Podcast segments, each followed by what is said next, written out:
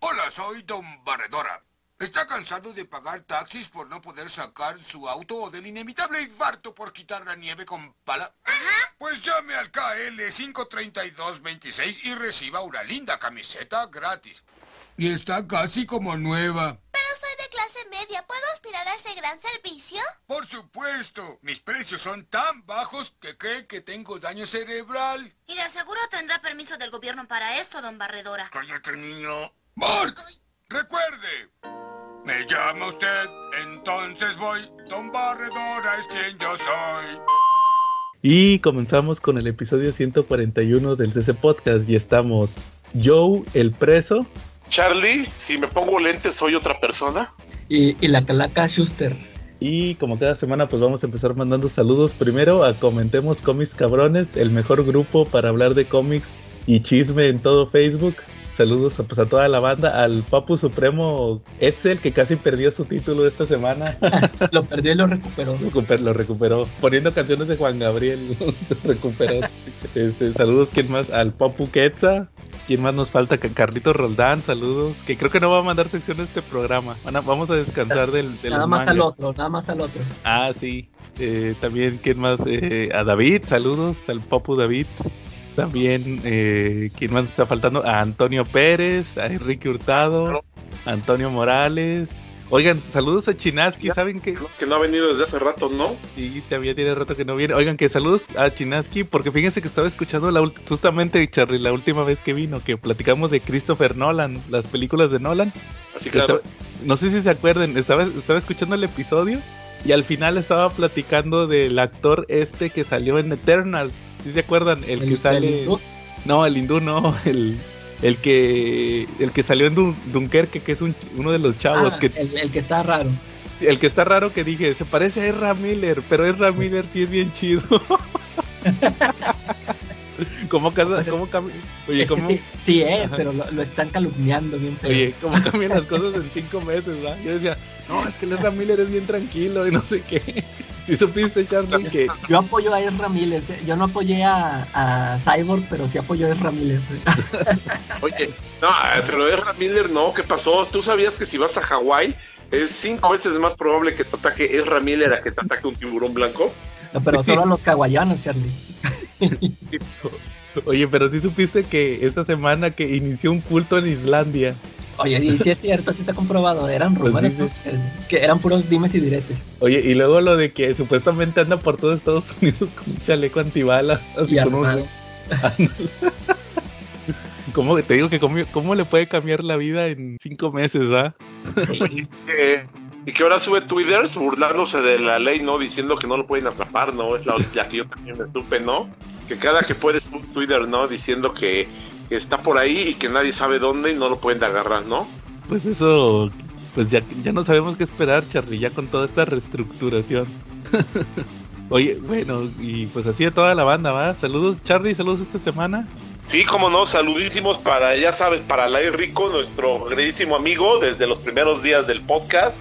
También para Ángel Vélez. Saludos para el bebote Fernando González Arri, Alía, Fernando González, el bebote, los Silver Riders, los Tortugos para Elías, que está ahí preparando cócteles ahí en, en el Applebee's en la veranda, junto con Andrea Alejandra y junto con Samuel, ¿no? Ahí la tercia destructora de cócteles, preparan cualquier cóctel que tú quieras en segundos.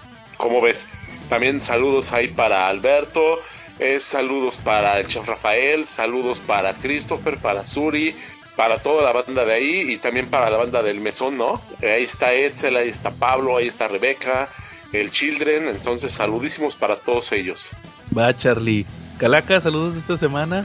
Sal- ya saben, ya se la saben. Saludos a Jafet, al Diego, al Tello. Ah, ahora Diego. mandar saludos al Tello. que ya estuve platicando con él ahí, ahí en el Facebook. Y Seguro. ya, y ya son mis saludos.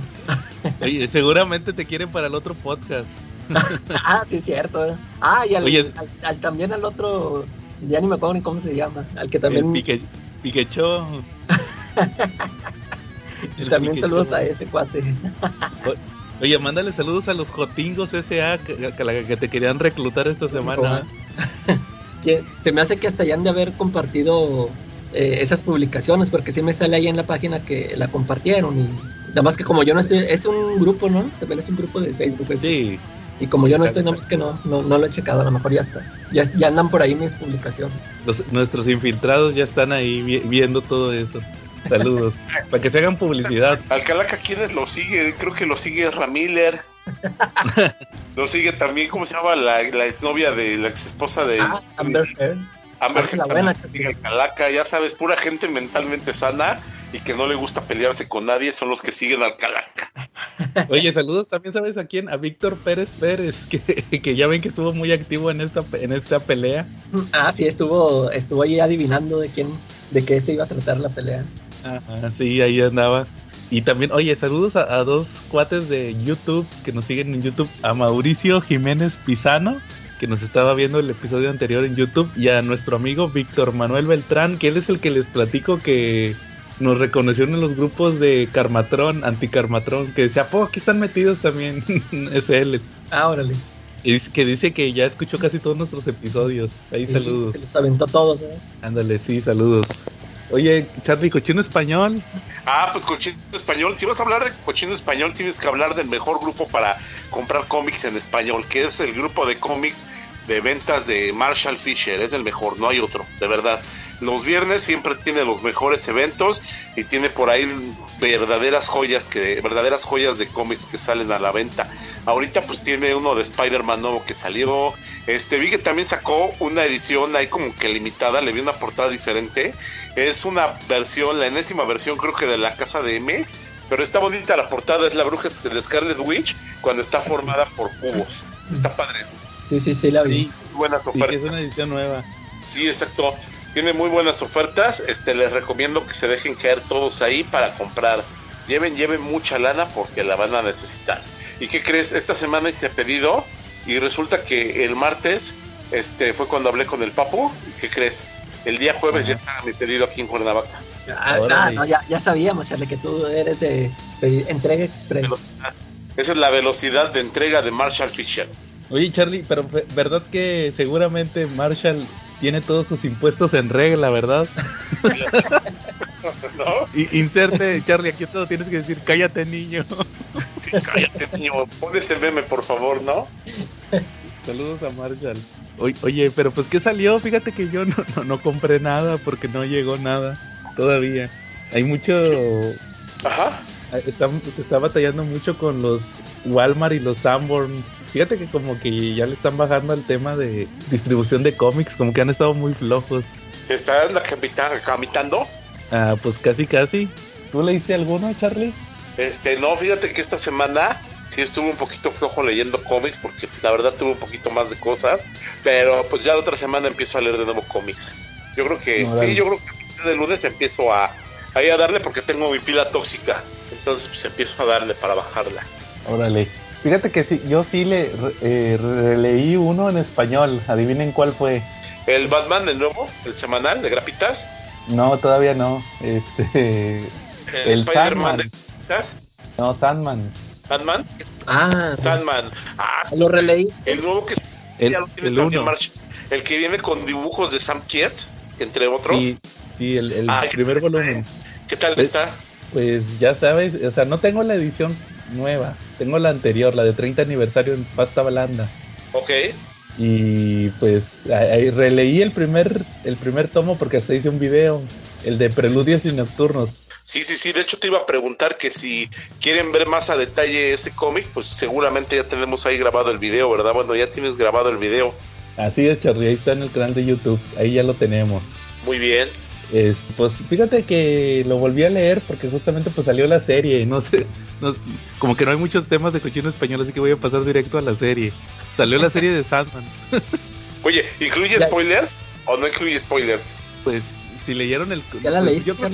No, no lo he leído, pues, pero recuerda que tengo mala memoria. pues no voy a leer, pues fíjate que si no leíste el cómic no voy a dar spoilers. Nada más voy a Ya- decir que... ¿Ya la Ajá. viste toda? No, vi cuatro capítulos. ¿Cuántos son? O diez. Órale. Fíjate que, fíjate Calaca, tú que sí leíste Sandman o por lo menos el principio, adaptan este los primeros, por lo menos la temporada 1 son los primeros dos volúmenes. Es el, el Preludios y Nocturnos y el de la Casa de Muñecas. Sí, fíjate que yo nada más, yo ya vi el primero, el primer episodio. Ajá. Ajá. ¿Y qué te pareció? Este sí me gustó. ya, ya saben que yo todo lo que comento en el grupo es pura. Es choro, sí. Fíjate no, que- este, a ti, bueno, a ti qué te parece? A, a mí me gustó cómo lo contó, o sea, es- está muy bien contado. eh, el, por, por ejemplo, es- el primer episodio es como son como los dos primeros números, ¿no? De cuando lo, lo tienen atrapado. Y El se me hizo muy chido, este, eh, sí, sí te explica bien, o sea, para, por ejemplo, tú, Charlie, que no, no has leído el cómic, sí te queda claro todo lo que, todo lo que tiene que contar. Este, ahí- yo ahí tengo ahí unos, unos problemillas con unas cosillas, ahorita les digo. Pero ese, por ejemplo, ese primer episodio me, me gustó mucho cómo, cómo lo fue contando. Ahorita por eso te preguntaba que si ya lo habías visto todo porque quería saber cómo habían manejado lo demás. Porque pues ya ves que mm, van a estar limitados a... Bueno, no, no, no tanto porque eso de que no pueden aparecer personajes de DC. Bueno, ya ves que Ajá. cambiaron, por ejemplo, a John Constantine. Pero... Sí, eh, yo, yo, siento que otros personajes no son tan importantes por ahí, como que por ahí de repente, o sea, aparecían así muy poquito, ¿no? Este, personajes de, o sea, superhéroes. Pero, por ejemplo, eh, eh, a mí me gustó mucho el episodio este del Destiny cuando está en, el, en, en un café o en un restaurante. El de 24 horas, de hecho, sí, Ese- sí ¿Sí, sale? Sí, es el episodio 5, sí se llama ¿Y, qué 24 personaje? ¿Sí lo, sí lo pueden utilizar el personaje este? Sí, pero le cambian el origen. Ah, ok. Fíjate que ahí, ahí te va mi experiencia viendo Sandman. Pues vi el primer episodio y lo primero que me sacó de onda fue el principio del episodio, la, la voz del chavo. Eh, Como, como que tiene la voz muy gruesa, ¿no?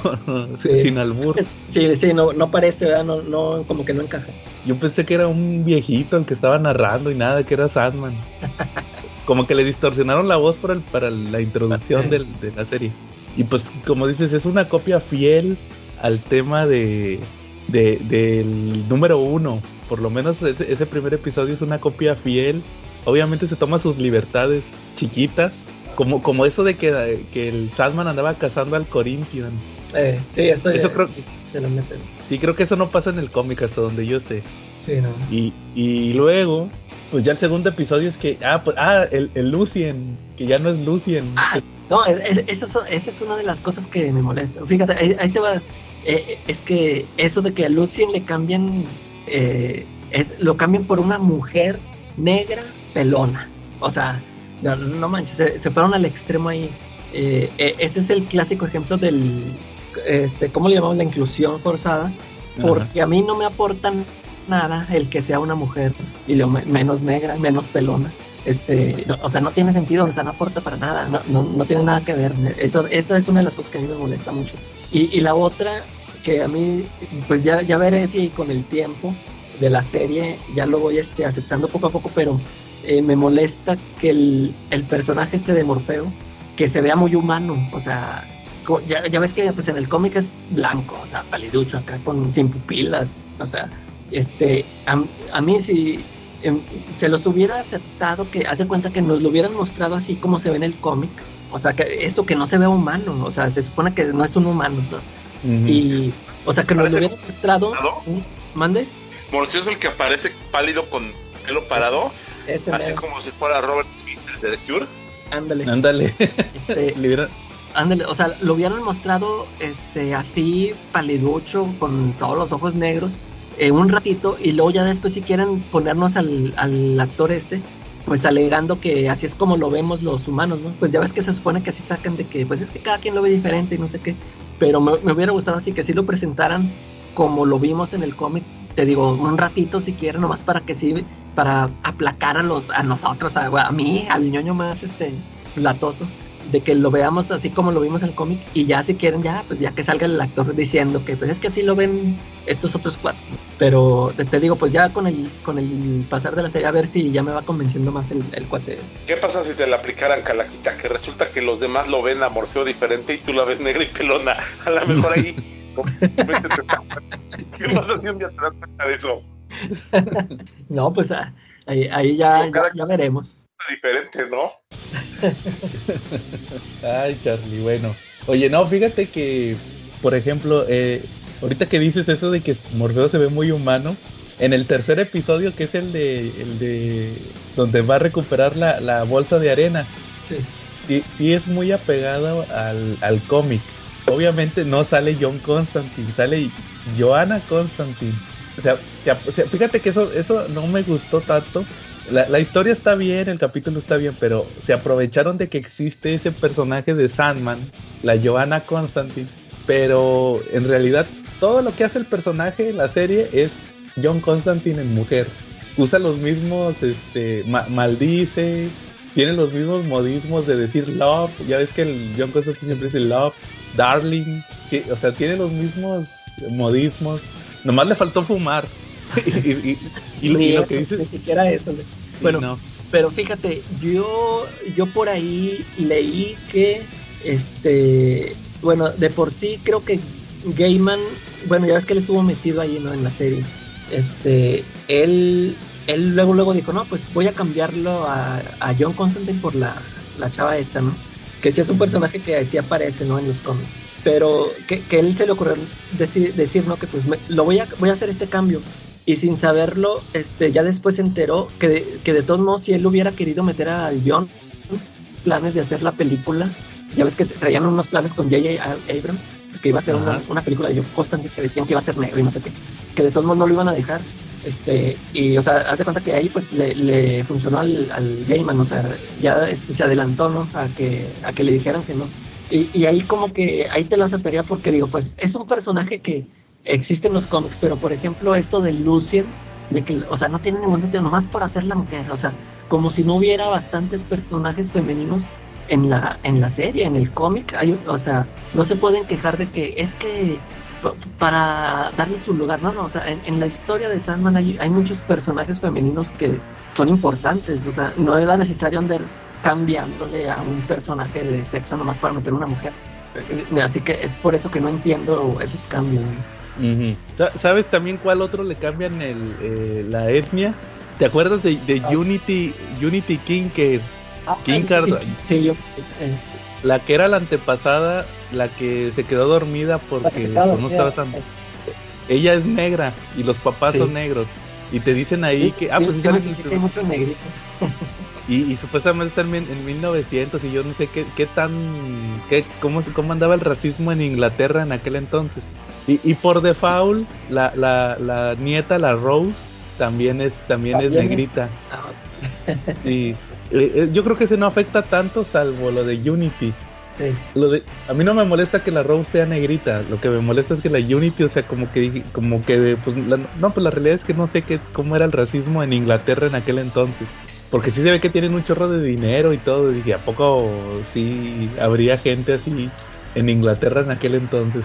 Y, y este. Sí, y, y, te digo, o sea, ya, ya habían hecho, a, o sea, ya hicieron a Death negra, a Lucy negra, o sea, ya para, para qué también otra vez hacer a, a Unity negra. ¿Sabes, ¿Sabes quién también? Este, Caín y Abel. También que son mujeres. No, salen en el segundo episodio. Caín, primero sale Abel. A, Abel es hindú, son hindús. Ah. Pero fíjate que el, el, el, Abel, así el gordito, sí se parece. Nomás que con como morenito, como hindú. Y el Cain no les, no les, lo hacen hindú también, pues porque se supone que es hermano. Y pues tú tienes que entender que son Cain y Abel, ¿va? O sea, de, sí. este, es este, no se parece al del cómic. Está barbón, pero no se parece así con los pelos parados como hombre lobo. Eh. No, no se, no se parece al de, al de los cómics ahí sale en el segundo episodio. Luego te digo, el tercero es el de el de este, el de Johanna Constantine, es pues lo, lo, que sale ahí va, obviamente, pues la, la, chava la que tenía la bolsa de arena y todo eso. Y, y, el cuarto episodio, que fue el último que yo vi, ahí me quedé, es el de la esperanza en el infierno. Cuando va al infierno Ay. por el casco, sale la, sí. sale ¿Qué tal, la, ¿qué la, tal los efectos? pues se ve regular son. Este, fíjate que sale la chava, la, la, la nada, ¿te acuerdas de nada? Sí. Ah, sí. Ah, bueno, ella sí era negra, ¿no? Sí, y, y ve a, Morfeo como negro rastu, rastudo. sí. Ahí lo ve negro rastudo. Y pues llega al infierno, va. Nomás que ahí con el que se echa el duelo es con Lucifer, no que con la, este. Es la, ah, no era con Mornings. Pues sí, no. ¿Con quién se el, lo da? Sí se lo. No, ah, el duelo no. se, sí, es con el, con el demonio. Sí, a, a Morningstar es hasta el cuarto tomo que se encuentra con él, creo, ¿no? Sí, y acá no, acá desde el principio se agarra con, con Lucifer. Y se, y se lo chinga con lo de la esperanza, ¿va?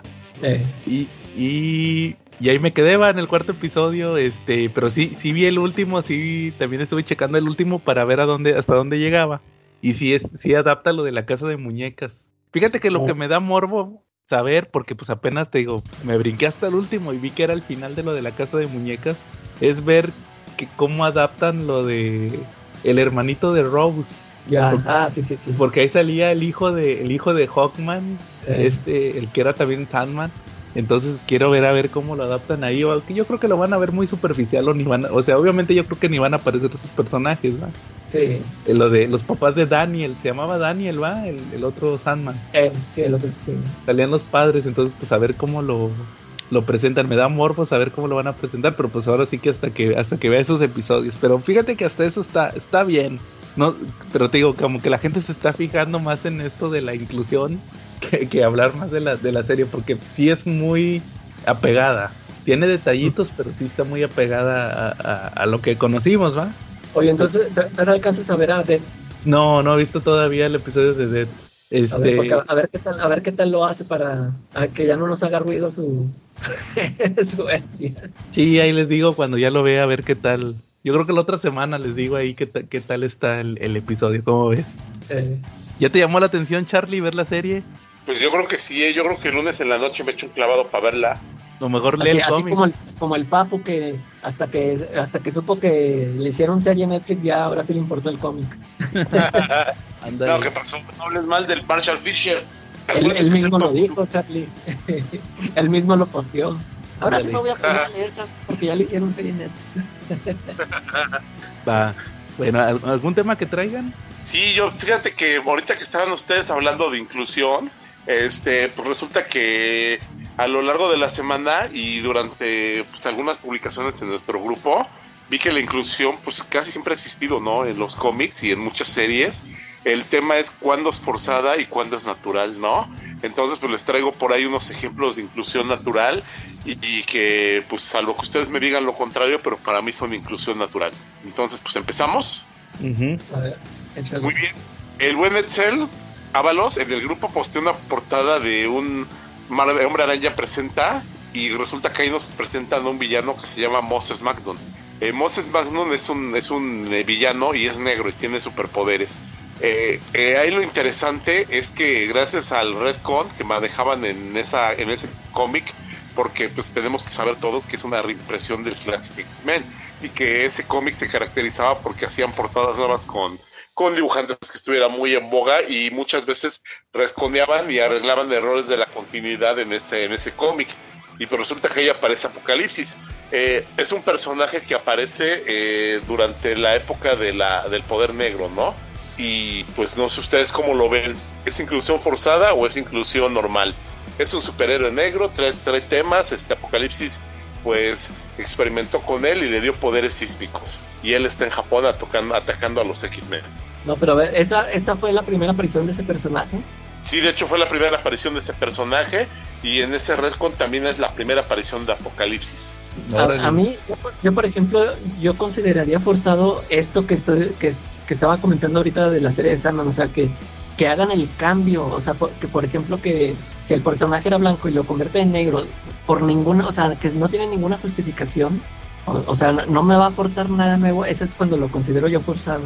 Pe- Pero, Ok, por entonces, ejemplo, pues, si este, este personaje, natural. ¿vale? ¿Moses Magnum es forzado o es inclusión natural?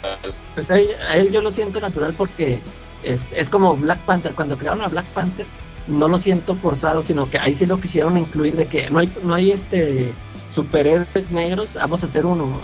Ahí eso es una inclusión natural.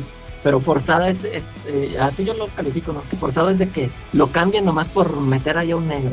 O sea, que, que no justifica, no, no aporta nada, o sea, no, no cambia nada el, el hecho de, de su piel.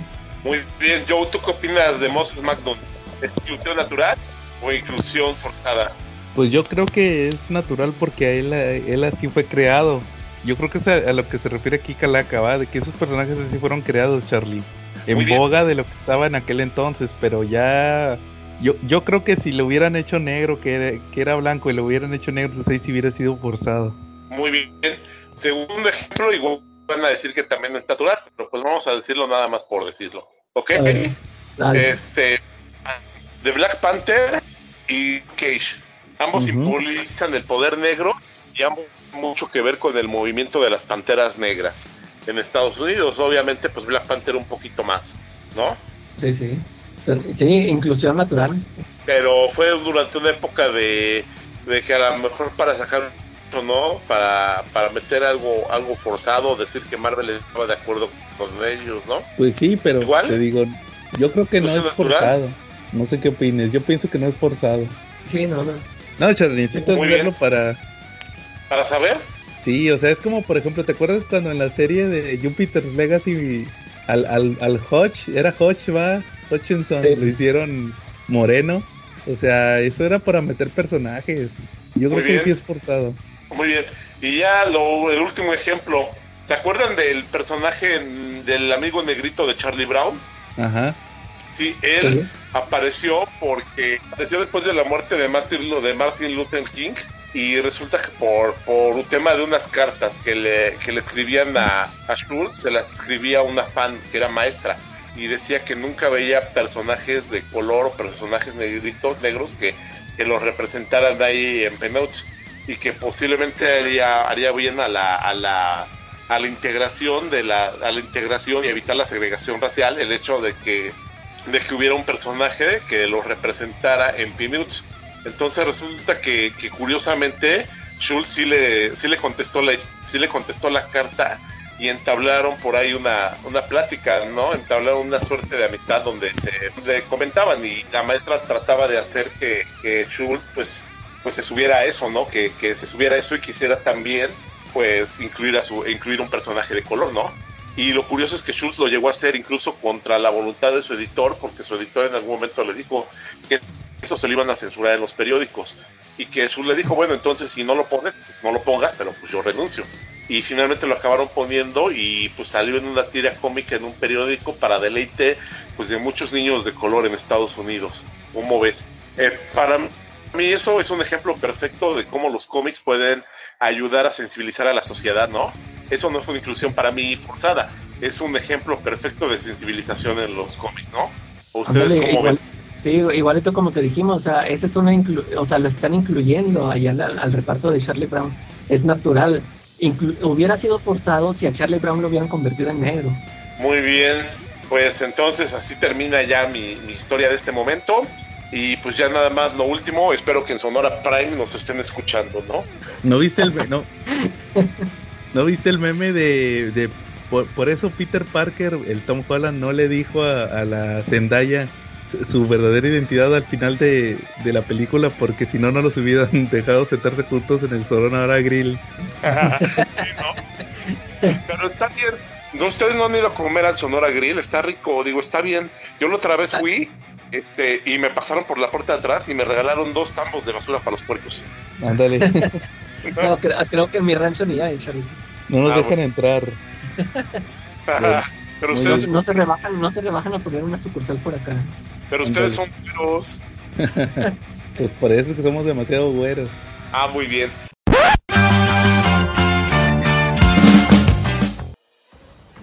Hola, CC Cuates del CC Porn Podcast. Aquí Joe, sí, no soy Carlito Roldán. Y pues les voy a dar la sección de manga esta semana. Pero como no leí ningún manga, pues nos vemos la próxima semana. No, no es cierto. De hecho no leí ningún manga, pero pues tenemos que rellenar esta sección del programa. Así que les voy a hablar de dos cómics que he estado revisando esta semana. El primero de ellos, les voy a hablar curiosamente de uno de los cómics que a mi punto de vista personal ha estado llamando más la atención en cuanto a por qué eligieron a este personaje. Les estoy hablando del cómic de The New Champion of Shazam, el nuevo campeón de Shazam. En este cómic ya se había anunciado desde hace algunos meses. Está escrito por Josie Campbell y con arte de Ivan Shatner. Shatner fue el que trabajó con Tom King en el título de Strange Adventures, principalmente por eso decidí seguir esta miniserie. Y pues ya se preguntarán quién es el tal nuevo campeón de Shazam. Se trata nada menos que Mary Marvel, ¿sí? La hermana de Billy Batson, que ya la estuvimos viendo en su nueva interpretación dentro tanto de los cómics, que ya es una hermana adoptiva, y dentro de la película de Shazam, que este personaje ahora va a tener el título y es la portadora oficial del poder de Shazam. Pues eh, para comenzarles a comentar de este cómic, pues no les hago la historia muy larga.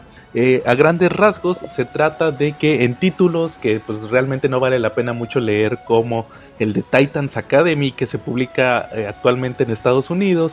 Eh, Billy Batson se vuelve alumno de esta academia dirigida por los jóvenes titanes originales para entrenar a nuevas generaciones. Obviamente él tiene los poderes de Shazam, se vuelve en su versión adulta, pero un día se da cuenta que le empiezan a fallar los poderes. De hecho, esto deriva también a una miniserie de cuatro números llamada Shazam, la primera que tuvo eh, dentro del universo de Rebirth porque si no mal lo recuerdo, primero salió Shazam en backups dentro del título de Justice League, posteriormente tuvo el título de, la Shazam y las Magical Lands, si no mal lo recuerdo, que escribió también Jeff Jones y que se retrasó mucho porque no terminaba de escribirlo, pero posteriormente tiene este título de Shazam, dura cuatro números, que de hecho no termina el título, se termina en un continuará, que es lo que vemos en Titans Academy. ¿Qué es lo que sucede aquí? Que Billy Batson a grandes rasgos pierde los poderes, los recupera, pero termina atrapado dentro de la roca de la eternidad. Ahora, eh, pasando a The New Champion of Shazam, nos indican que ya va a ser la titular de este cómic Mary, Mary Broomfield o Mary Marvel, como la conocen en su identidad heroica. El título comienza justamente mostrándonos a ella como pues la chica que siempre ha sido la perfeccionista, tuvo un pasado muy duro con sus padres que la trataban mal. Posteriormente se une a la familia Vázquez, como lo vimos en el título de Shazam, y tiene a todos sus hermanos adoptivos. Se vuelven la Shazam Family, ya todo esto lo vimos en el título de Shazam de Jeff Jones y Gary Frank. Ella es una perfeccionista, estudiosa, se gana una beca para estudiar en una universidad. Decide de cierta manera eh, irse a la universidad, creo que está a 8 horas de donde viven eh, la familia Shazam. Todo esto porque ella quiere ya tener una vida normal, estar a y reinventarse, como muchos adolescentes quieren hacerlo al momento de entrar a la universidad. Y el punto más importante es que ella menciona que, que, debido a lo que pasó con Billy ya no tienen los poderes de Shazam. ¿Qué es lo que ocurre? Que en su primer día de clases eh, ella conoce a sus compañeras de habitación, una de ellas tiene un conejo como mascota y cuando van a, la, a lo que viene siendo la orientación de la universidad, descubre que el conejo se metió en su mochila, le empieza a hablar y se da cuenta que el conejo está encantado, es mágico, lo encantó Billy directamente desde la roca de la eternidad y le mandó a decir que ahora ella era responsable con los poderes de Shazam. Este es un punto muy importante ya que ahora ella tiene las habilidades completas, no las tiene que compartir con sus hermanos adoptivos. De hecho, ella se sorprende porque es más poderosa de lo que había sido como Mary Marvel. Y es justamente así como comienzan las aventuras de Mary como eh, la nueva campeona de Shazam. Derrota ahí por ahí un villano y el misterio que nos presentan en este número uno de The New Champion of Shazam es que cuando regresa al dormitorio le indican que sus padres adoptivos, los Vázquez, fueron secuestrados y pues eh, ahora están desaparecidos. Entonces realmente durante esta miniserie que va a durar cuatro números vamos a estar viendo las aventuras de Mary tratando de encontrar ahora con estas nuevas habilidades cuál fue el paradero de sus padres adoptivos. Me llama mucho la atención que se haya lanzado este título de Mary Marvel principalmente porque ha sido un personaje que ha llamado mucho la atención en los últimos tiempos, principalmente, y aunque se escuche un poco misógino, creo que tiene que ver con eh, la chica esta de que es la protagonista de Shazam, muy guapa ella, no recuerdo ahorita aquí el nombre, de hecho hay muchos memes sobre que mencionan que van a ir a ver la película de Shazam solo por ella, porque recordarán que en la primera película estaba la versión de Mary joven y su versión Shazamizada,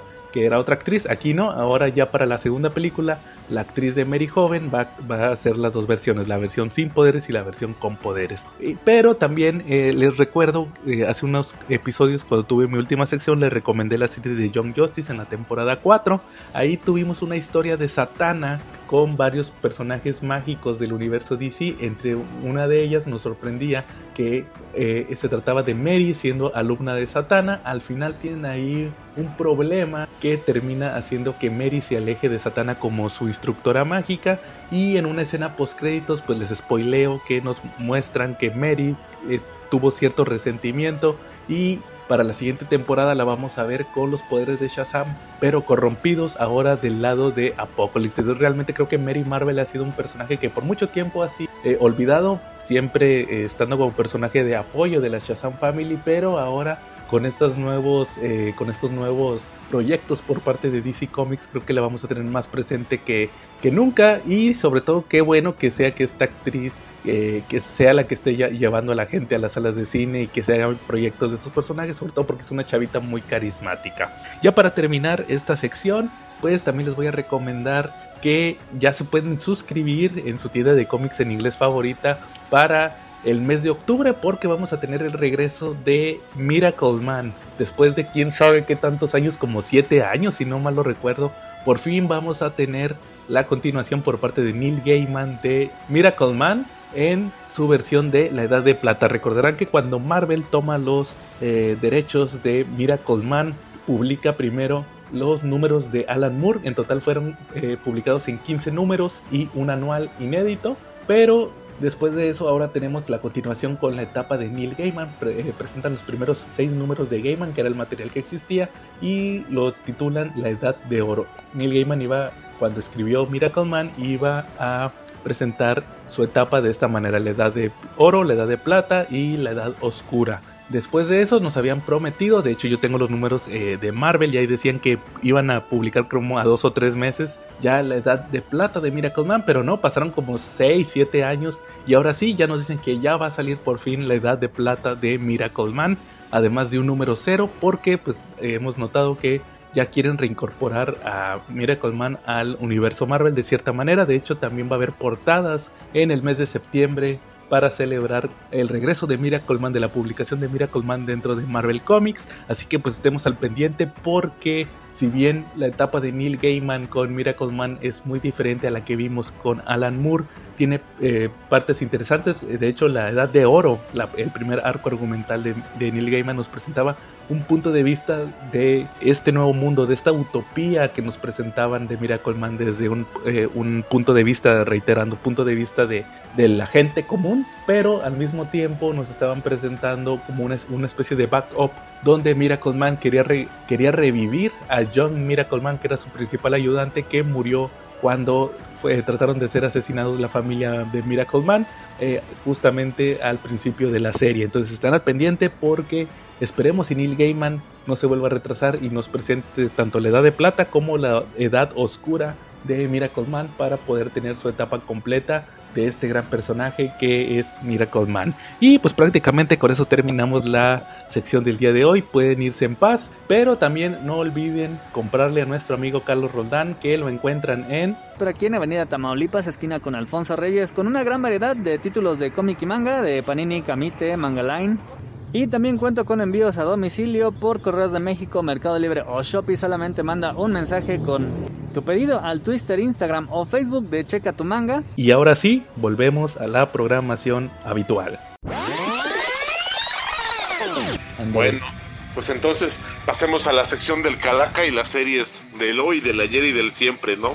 A ver, Calaca, ¿algún tema? Fíjate que nada más quería comentar así rápido que vi una película, este, ya, ya tiene rato.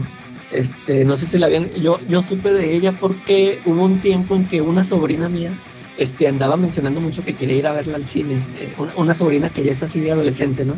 Y le llamaba mucho la atención este que una tal película que se llama Feliz Día de tu Muerte. No sé si la vieron alguna vez. Y, Buena.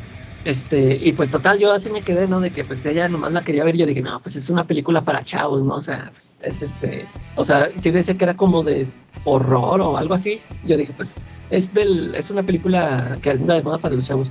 Y total que, este, un día me la topé, hace poquito me la topé en el cable. Este, y me puse a verla y se me hizo entretenida. Este, no la terminé de ver y dije, ah, pues ya la voy a descargar. Este, sí la había visto que estaba ahí en la página, en mi página favorita. Y dije, pues se me hizo entretenida y la voy a ver. Se me hizo entretenida porque haz de cuenta que lo que alcancé a ver yo aquí en, el, en la tele es que es una especie de, eh, ¿cómo se llama esta? El Día de la Marmota. Haz de cuenta que es el mismo tema, ¿no? Es una chava que está en, un, en, en la universidad y se despierta en, en un, este, en un cuarto de un chavo y, eh, que es el día de su cumpleaños y se sale y, ya que se va, o sea, se va ahí con sus, con sus amigas de la, ya ves que de la fraternidad, este, y ya que tiene planes, este, está saliendo la chava, está saliendo con un cuate casado y pa- pasan así cosillas, ¿no? Y que le van a hacer una fiesta sorpresa y total que la matan. Haz de cuenta que sale ahí un, cuate con una máscara de bebé y la mata y luego se vuelve a despertar la chava en el igual así como empezó, ¿no? Y, por eso te digo, es el día de la marmota, vuelve a vivir el mismo día una y otra vez. Este y ya después empieza a hablar con el chavo del cuarto que se en el que se despertó y empiezan a idear planes, le dicen que tienen que investigar que quién es el que la quiere matar y total eh, por eso se me hizo interesante, ¿no? De que es este esta trama del día de la marmota. Ahí por, ahí si la quieren ver está entretenida, fíjate.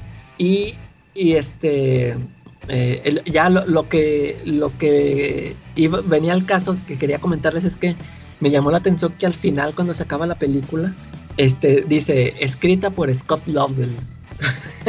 Ah, él, él escribió X-Men, ¿no? Sí. Sí, es- eso es lo que me llamó la atención. Dije, órale, ya anda acá el cuate, porque sí, ya tiene rato yo que no lo he visto en, en cómics. No sé si siempre se, se, este, se dedicó a, hace- a hacer guiones, a escribir para la televisión o cine o no sé, o, o después de los cómics ya se aventó ahí. Y eso es lo que me llamó la atención. Dije, órale, es, es de este cuate.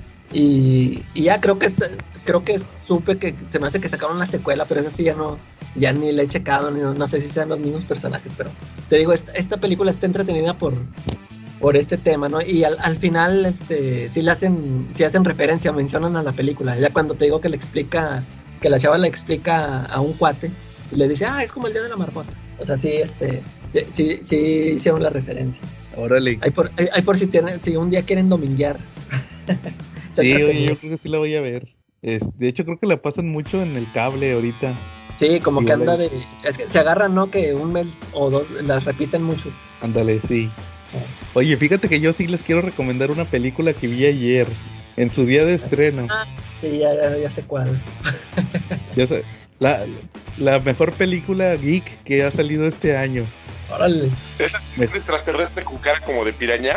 Algo así. De, de, de, no, de langosta o de qué es. Sí. Eh, mejor que Batman, mejor que Shazam, que todavía ni sale, mejor que Aquaman, Mejor que Batman hasta los cuentos de Cachirulo. pues mejor que Thor, mejor que Doctor Strange, Ah, mejor bueno. que mejor que, Mejor que Secret este. No Way Home, Jurassic Park. Estoy, estoy hablando de, de Prey, o como le pusieron aquí, este, Le, le tenían que poner depredador, ¿verdad? Porque el si depredador, no- la presa. Mejor le hubieran puesto, el depredador se fue de paseo a la presa. Oye, sí, te, te digo que yo cuando vi el, el tráiler, sí, sí se me hizo interesante. Dije, ay, como que sí va a estar buena, pero como vi que la iban a lanzar así directo al streaming, ya, y ahí me daba dudas, ¿no? O sea, dije, pues, no sé por qué no se aventaron a, a exhibirla. Pero sí, este, me, la- el tráiler se me hizo bien interesante. Y pues ya, ya, ya nos dijiste tú que está muy bueno. Sí, fí- fíjate que hasta eso no, no, no traía expectativas, fíjate, no, no pensé que fuera a estar buena la película, como dices, porque según que es de Hulu, Eh, no, no iba a salir en el cine, no salió en el cine, según era de streaming, y pues ya tenían como tres o tres años diciendo que iban a sacar una precuela de Depredador donde iba a pelear con unos indios. Y pues sale esta película, fíjate que, te digo, yo creo que lo más importante es que no traía expectativas. La, Sí. la, la película es, si viste el tráiler, pues es lo que sale en la película, tampoco se, se rompe la cabeza en, en, en algo muy complicado, que creo que también eso le ayudó. Se fue por lo básico de la franquicia, que es pues ver a- ahí al depredador en, aquí es en el, aquí es en, en el bosque, va, con, con estos apaches, de- son, son comanches sí. son indios comanches. La, la protagonista es, es una chava que ya había salido. ¿sab- ¿Saben dónde salió ella? En, en la serie de Legión de, de los X-Men. ¿Sí se acuerdan que salió esa serie hace unos años? Sí, Legión. sí, Sí. No, la, no la vi. No, pues haz de cuenta que había un mutante que era un señor ya grande que era como que el que el tecnológico de los del, del equipo este donde estaba Legión, donde estaba este David Haller, había un personaje que era como que el tecnológico, era un señor que se ¿sabes a quién se parecía? Al, al Jeremy Irons, al Alfred de Ben Affleck Ah, se parecía así físicamente. Y, y él, su poder mutante, te explicaban que desde niño su poder mutante era que, que de su, su cuerpo podía expulsar a, a la chava. Y hace cuenta que como que, como que su, ese era su poder, o sea, la chava vivía dentro de él. Pues él, él la sacaba de, para pelear. Y pues obviamente como los, los poderes mutantes los desarrolló desde niño, la chavita también era una niña, pero como que conforme fue avanzando el tiempo y él ya se hizo grande, como que la chavita envejecía nada más cuando estaba fuera del cuerpo, porque pues el, te digo, el cuate ya estaba canoso y la chavita pues era una como adolescente mujer joven. Entonces se de cuenta que, y era un apache, se de cuenta que su, su, por sus rasgos así, pues como apache, y todo y se de cuenta que ese era el chiste, ¿va? De que ese, y la chava la, tenía como super fuerza y sabía pelear, pero el chiste es que se cuenta que si a la chava la herían, de hecho hay una parte donde la hieren así bien gacho, el, el vato la absorbe y todas las heridas que tenía la chava se le, se le hacen a él. Se cuenta que era como para curarla e, a ella. Eh, él, absorbía las heridas. Entonces se cuenta que ahí se hizo conocida dentro del ambiente geek en esa serie de Legión. Y pues como obviamente como es, es eh, Apache, eh, es este nativa, pues obviamente pues la escogieron también para la película esta del depredador. Te, digo, la, la, la historia no se complica mucho. Es que la chava son cazadores. Ella es la típica chava que que quiere casar, pero que le dice, no, este, tú ponte a curar o ponte a cocinar o algo así, va ahí dentro de la tribu, pero cazar puros hombres. Entonces ahí se ve involucrada con, con ahí, los, los, cazadores de la tribu que andan buscando un, un, puma y luego, no, que no era un puma, era un oso, o sea, luego se ve involucrado un oso. Y al final la chava, este, pues ve, es la que se da cuenta, ¿va? De que ahí anda un depredador y pues, y, ahí, pues se hace cuenta que ahí les dejo. Sí está muy entretenida. Te digo, como que es muy básica en el aspecto de la franquicia, estuvo bien. No se complican mucho. Y, tiene referencias a las otras películas. A las primeras dos de Depredador. Y, ah, y les voy a, les, voy a pasar un, este, no, no tiene escena post créditos, pero haz de cuenta que tiene una referencia a una a otra película de Depredador, pero la dejaron como, como guiño esa referencia. Pero luego te quedas pensando, ah, pero pues cómo fue este guiño, cómo fue del punto A al punto B. Porque, o sea, nomás te lo ponen ahí, pero luego te quedas pensando, ¿cómo le hicieron? O sea, ¿qué pasó después? Y, ya se cuenta que cuando se termina la película de Depredador, eh, te ponen los créditos. Ya, ya, ves, ya ven que ahorita le, le ponen dos tipos de créditos. Primero ponen como uno, unos créditos como animados Va, y luego ya ponen los créditos que, son en negro, va, con fondo negro. Los, los créditos animados de la película es toda la película, pero haz de cuenta que como en pinturas, como en pinturas apaches. Sí, haz de cuenta como si en una cueva hubieran pintado todo lo que pasó. Y, y al final de la película te ponen el final y luego le, le agregan en las pinturas, le agregan ahí una secuencia, va, que es como que o sea, eso no pasa en la película, pero ahí te, te pasa ahí como que qué hubiera pasado después del final, va, y está muy chido. Sí, la neta, la neta vale mucho. Y, fíjate que el depredador hasta eso eh, tiene sus detallitos el, depredador de esta película. Sí lo veí un poquito, un poquito vulnerable, diría yo. Pero pues también tienes que entender que no trae eh, no trae tanta tecnología como los del presente. Eh, ah, se me, se me olvidaba, la película pasa en 1700 y pelos, casi 400 años en el pasado, ¿no? Este, sí, 400 años. O no, no, no, 300, 300 años en el pasado. Este, sí, y entonces te das cuenta que, que, eso, eso sí me gustó porque en los cómics sí han presentado que los depredadores siempre traen la tecnología. Y aquí no, aquí sí, sí hay una, sí está muy simplificada su tecnología como quiera. Este, sí, sí hay innovación en cuanto al, a los combates y eso sí está muy chido. Sí se lo recomiendo ahí a cualquier persona que quiera ver la película, que se quiera entretener con una de Depredador, que quiera pasar el rato, está muy chida la película. La neta sí se las, se las recomiendo. Súper. Yo creo que sí es una buena, buena recomendación ¿no? para verla. Y uno siempre se queda con ganas de ver pues historias del depredador, una nunca es suficiente, ¿no? Entonces siempre se queda uno con ganas de ver un poquito más de ellos, ¿no? Fíjate que ojalá hicieran alguna serie o algo, porque me gustaría ver al depredador peleando contra los, piratas y ver cómo consiguió la pistola que, que, dio después, ¿no? En una de las películas, ¿te acuerdas? Ajá. Yo te, ¿no? Yo te recomiendo que mires la película nueva, Charlie. Muy bien, Te va a contestar muchas dudas. súper. Entonces habrá que verla. Eh, ¿Algún otro tema que traigan? No, si quieren ya, vamos a darle al... Tema principal. Sí. Pues resulta que a lo largo de la historia, Marvel y DC pues han cometido pifia tras pifia y pues de repente nos han traído muy buenas obras, pero también en otras ocasiones pues nos han, han hecho competencia por ver quién, quién comete más errores, más errores y pues ninguno de los dos se ha querido ir, quedar atrás. Entonces pues por eso hoy les traemos la guerra de DC contra Marvel. Mm, Cuando salió este tema en la tómbola, Charlie, yo la idea que traía era platicar, eh, pues como decía, Marvel o DC, pero pues yo creo que también es importante admitir lo, lo que te gusta y lo que no te gusta, va, de los dos editoriales. Como, como te decíamos antes de empezar a grabar, que a lo mejor puede parecer que, ah, le vamos a hacer bolita a Charlie, ¿va? Y, Pero y no, la- de... A ver, aquí va, vamos a quemar a la gente. Ah, Este iba a ser un enfrentamiento de dos contra dos, pero... Pero faltó el que me iba a ayudar, ¿no? ándale. eh, o no, no sabemos, Charlie. Se, me- se me hace que también se iba a venir para acá. Mm. Iba a venir bien, pero pues no quiso. Vamos a quemar a todos. Y, y luego, y, y, y Quetzal, pues ya no lo invitamos porque nunca quiere venir ya. Y nos debe, y nos debe cuatro mil pesos. Saludos a Quetzal. Quetzal, le, le vas a hacer falta aquí a Charlie porque... Para que ya sean 4400, ¿no? Ándale, sí, Cuarenta cuatro mil. mil era. Sí. Oye, este tema, ¿con qué lo pueden disfrutar? ¿Acompañados de unos qué? Ah, de una, de una rica botana totis. Que pague todo el Efectivamente. Así es. Sí, sí, cierto, hace mucho que no lo mencionábamos. Es que no ha pagado su comercial. Entonces, Charlie, ¿cómo ves? ¿Qué- qué- con, con qué Pues- quieres empezar tú? ¿Con, ¿Con lo que te gusta o con lo que no te gusta? Pues empecemos con lo que nos gusta de las editoriales, pero van ustedes primero, ¿va? Ahí va. Fíjate, ahí voy a empezar con Marvel para que veas que no me voy a, a ir por DC inmediatamente. ¿Qué, qué me gusta de Marvel?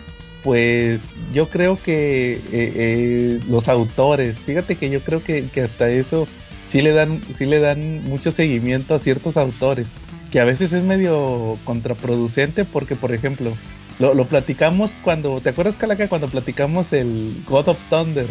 Que, Sí. que Ja- Jason Aaron hizo ese clásico moderno del, del el carnicero de dioses e inmediatamente le, le dieron un chorro de títulos, que le dieron este Thor, que le dieron Original Sin, que le dieron Star Wars, que le dieron Conan. Y, y luego, por ejemplo, a Bru Baker también. Bru Baker saca su Capitán América y de volada le dan Secret, A- Secret Avengers y todo eso, ¿va? O, por ejemplo, ahorita con este, ¿cómo se llama este cuate? El que, el que hizo Venom, Donny Cates. Donny Cates hace Venom y le dan Thor y luego también le, le, hasta, hasta Hulk, también Hulk, Thor y Hulk. O sea, creo que le dan buen seguimiento a, a los autores. O, a- o Al Ewing también, que hizo Hulk, Immortal Hulk, y, y le pegó y ahorita Venom va. O sea, quieren, a ver, ahora reinvéntate a Venom, va. Entonces yo creo Sí, que... le, le sueltan, le sueltan grandes, grandes títulos. O sea, la- sí, lo, lo mismo pasó en su tiempo con Bendy, ¿no? Que lo ponían a escribir de todo. Ajá.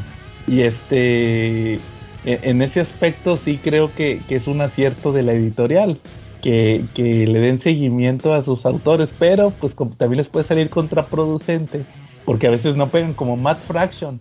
Matt Fraction, me acuerdo que hizo, ah, estaba en Iron Man, y luego lo quisieron meter, no sé si te- se acuerdan que él fue el que hizo Fear Itself, ¿no? Matt Fraction Sí, sí, sí. y como que no pegó y luego lo que hicieron, ¿se acuerdan de Inhumanity? ¿No se acuerdan de eso? Fue algo Sí. que pasó después de Infinity, que fue cuando hicieron lo de las nieblas Terrigen y este y, y- y le dieron pues eso, ah, o sea, le dieron y, y como que no pegó. Oye, Y es, es que ahí yo digo que tiene que ver porque yo siento que él, por ejemplo, él, Matt Fraction, este, te digo, él, él es de los del grupito que venía con Bendis junto con Ed Brubaker, este, que venían acostumbrados a escribir estos cómics independientes, este, con tipo, este, noir, este, yo siento que, a- por ejemplo, a Matt Fraction, como que le soltaron esos títulos que eh, a lo mejor a él no le iba, no sé, porque pues ya ves, este, él, él es el de Hawkeye, ¿no? Sí. Este, ahí, ahí siento que como es un personaje más terrenal, no sé, o sea, pudo escribir este tipo de historias más, más aterrizadas. A lo mejor por eso le, le salió bien, este, a lo mejor esto de escribir Iron Man o no sé, otros, otros superhéroes, eh, siento que no le, no, no lo, por eso no, no, no le pegó tanto. Eh, el mismo Andrew Baker, eh, él funcionó, ya es que él le dio un Capitán América y también sus cómics, los que escribió él estaban, eh, eh, se diferenciaban de, a, que fuera un título como Avengers, ¿no? O sea, sus, sus, este, sí, sus enfrentamientos eran más, este, eh, esos, estas batallas que tenía con Red Skull o no sé, este, sí, igual más aterrizadas. Igual con Daredevil, ya ves que él también estuvo en Daredevil Eh, que por cierto yo lo acabo, acabo de leer el inicio, ya ves, el, el Edward Brubaker este, continuó lo que dejó Bendis, cuando Bendis se fue del título que lo dejó ahí en la cárcel a Matt Murdock, este, ya leí, o sea, leí el primer número apenas de Brubaker y está buenísimo, o sea, así como se lo dejó este Bendis en la cárcel, eh, el primer número que, que escribió me pareció muy bueno, o sea, ya, ya, me, ya me atrapó, ya me, me gustaría tenerlo en físico, porque le, sí le dio bien seguimiento y te, te digo, como que ese tipo de historias son las que le, se les acomodan más a ellos. Yo pienso que por eso Matt Fraction a lo mejor esas historias no le, no le funcionaron. Ajá, sí, y el Hawkeye sí, y luego también andaba en Image en aquel entonces. Sí, Pues sacó sus, sus títulos, ¿verdad? Y como que es más independi- independiente, pero pues no les pegó. En aquel entonces como, como principal de Marvel, ¿va? Y, y, y, pues hay, hay más que comentar de eso, pero yo creo que lo dejo para lo que no me gusta de Marvel, que también tiene que ver con eso. Como ven, ¿Qué, ¿quién quiere seguir? ¿Vas tú, no yo? A ver, ahí- ahí- Ah, pues Acabo de seguir yo, Charlie. La calaca. estaba, ya estaba dormido, Charlie. ¿Con, Fíjate, a mí, eh, lo, que sí, lo que sí quiero decir, eh, por ejemplo, de, de Marvel, que sí siento este mucho, eh, sí les doy la razón a, muchos, eh, muchos fans de Marvel, que sus los personajes en sí, los personajes, todo este universo de personajes de Marvel, sí se diferencian en mucho a los de DC, este, por ejemplo, eh, desde, desde sus inicios, este, ya ves que eh, tanto Superman y Batman que vienen desde los finales de los 30, o sea, este, pues el tipo de historias que se, se manejaban de ellos en, en esa época, ¿no? Y, aparece esta nueva oleada de, personajes de Marvel. Ya en, en los 60, no 62 es cuando empieza todo esta, este nuevo, eh, la ola de Stan Lee. Este, sí siento que sus personajes eran muy llamativos. O sea, por ejemplo, yo que de niño, yo cuando los empecé a conocer de niño, eh, ya que conocía yo a Superman y Batman, Flash, esos personajes, y cuando conocí a- al Hombre Araña, a Hulk, yo que los conocí con las caricaturas estas de Jack Kirby, este, sí los notaba diferente, o sea, muy llamativo, muy colorido, este, me, me atrapaban, o sea, sí, sí sentí que cómo, cómo tuvo ese jalón Marvel, ¿no? De que este, luego, luego este, atrajo al- a un gran público. No sé si ya era porque ya tenían bastante tiempo ya este- estos personajes de DC, este, que llegó esto como una, una bocanada de aire fresco. Este, pero sí, sí le doy mucho crédito a sus, a sus personajes que sí son muy llamativos. Y luego todo este drama que les daba, este, están bien las historias. Este, yo siento que por eso eh, ganó mucho público. Ujú, en eso también les doy mucho crédito. Sí, A ver, Charlie, dale. a ver, ilústranos. A ver, pues yo creo que, que algo que me siempre me llamó la atención de Marvel es la clara diferenciación que tiene eh, de su producto, ¿no? Los, cómo maneja los diferenciadores a nivel artístico y a nivel, eh, a nivel artístico que te involucra lo que es el dibujo y la historia. Marvel siempre se caracteriza, y hasta en las películas, por ser luminoso, brillante, de muchos colorcitos, ¿no? Este, es muy brillante y DC es un poquito más oscuro, ¿no? Por alguna extraña razón, este, de repente así parece, ¿no? Eh, me acuerdo cuando estaba chavo, pues leía un cómic de Marvel y era como que muy brillante, eran tramas muy nítidas, muy limpias, y DC Comics era un poquito diferente, era un poquito más rebuscado, eran tramas un poquito más oscuras, ¿no? Sí. ¿No? Sí, Entonces, inclu- incluso los. Este, muchos personajes, incluso muchos personajes de DC, este, pues son vistos, eh, o sea, el mismo Superman, ¿no? Que esto que siempre dicen que muy inalcanzable, o sea, que era casi un dios.